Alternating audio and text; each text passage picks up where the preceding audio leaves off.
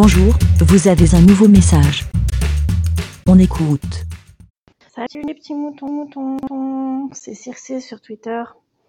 Je voulais répondre à Winnie qui a l'air menacée de, de burn-out.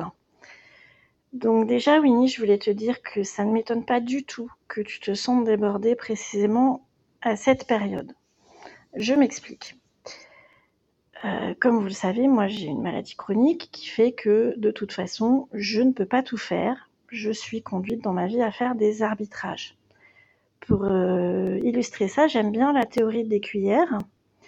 Cette théorie, elle dit que si une cuillère correspond à une action dans la vie, comme se lever, se laver, euh, le trajet pour aller au boulot, aller au cinéma, on considère qu'une personne qui a une maladie chronique a un nombre limité de cuillères par rapport à une personne qui n'est pas malade.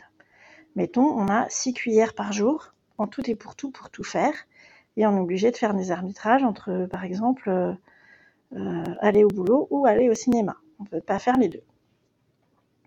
Ce que j'avais remarqué depuis deux ans, euh, depuis la pandémie, c'est que vous aviez tous un petit peu ralenti votre rythme pour vous mettre au niveau du mien je l'ai vraiment beaucoup vécu avec mon entourage.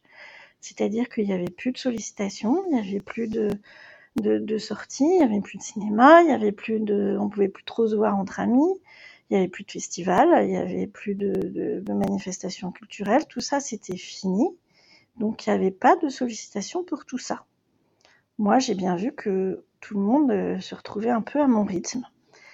Et j'ai bien vu aussi avec mon entourage que pour vous ça vous faisait un vide et que vous avez rempli avec plein d'autres choses. Vous êtes mis à lire, vous avez fait plus de podcasts, euh, vous avez rempli un petit peu euh, toutes ces activités vides. Et là, ce qui se passe, et je le vois très très bien moi avec mon entourage, c'est qu'il y a à nouveau toutes les sollicitations qu'il y avait avant.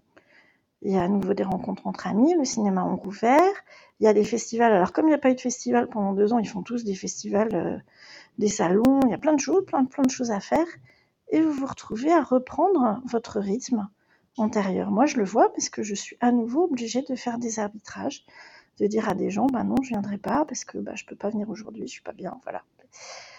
Et donc, que vous vous trouviez un petit peu tous débordés parce que vous avez mis en place des choses pour occuper votre vide et que finalement ça a pris de la place et qu'il faut retrouver le rythme d'avant, ça ne me surprend pas. Euh, alors, qu'est-ce que je peux te dire concrètement? C'est qu'il faut accepter. C'est dur, hein, mais il faut accepter qu'on ne fera pas tout et qu'on ne suivra pas forcément ce rythme effréné.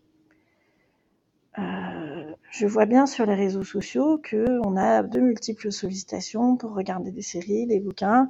Quand on écoute des podcasts, on a envie de faire des choses euh, tout le temps, mais on ne peut pas tout faire. Alors moi, ma méthode, c'est que je tout ce qu'on me sollicite, tout, ce qu'on me dit, euh, ce que j'entends qui peut être intéressant comme livre, comme série, comme bouquin, comme, euh, comme film, eh ben je le note dans un petit carnet. Et puis quand j'ai un moment de loisir, que je sens que je vais avoir le temps de faire des choses, je regarde et je choisis dedans. Mais il faut accepter qu'on ne va pas tout faire en même temps que tout le monde et que ce qu'on va faire en même temps que tout le monde, on va le décider.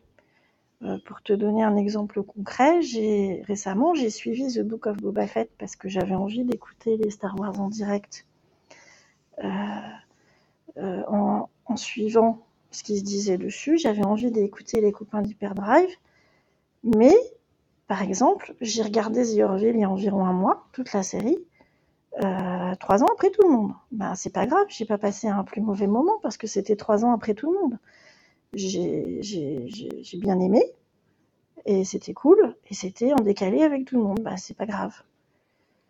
Euh, il y a aussi autre chose, c'est les, réseaux sociaux. Moi, je sais pas comment vous faites pour aller sur euh, euh, Twitter, en même temps Instagram, en même temps Facebook, en même temps les Discord. Moi, j'ai arbitré, hein, je peux pas. J'ai choisi un seul. Voilà. Alors, vous n'avez pas l'habitude hein, de vous retrouver dans cette situation. Moi, j'ai appris petit à petit sur 25 ans. Et vous, vous vous retrouvez à apprendre euh, rapidement là, alors que le, monde est en train de reprendre son rythme freiné, je confirme. Ben, vous n'êtes pas obligé de le suivre, ce rythme. On peut décider de ne pas le suivre. Voilà, j'espère que ça t'aidera un petit peu. Ben, Merci, BLA. Pour répondre, pour donner votre avis, rendez-vous sur le site lavidemouton.fr.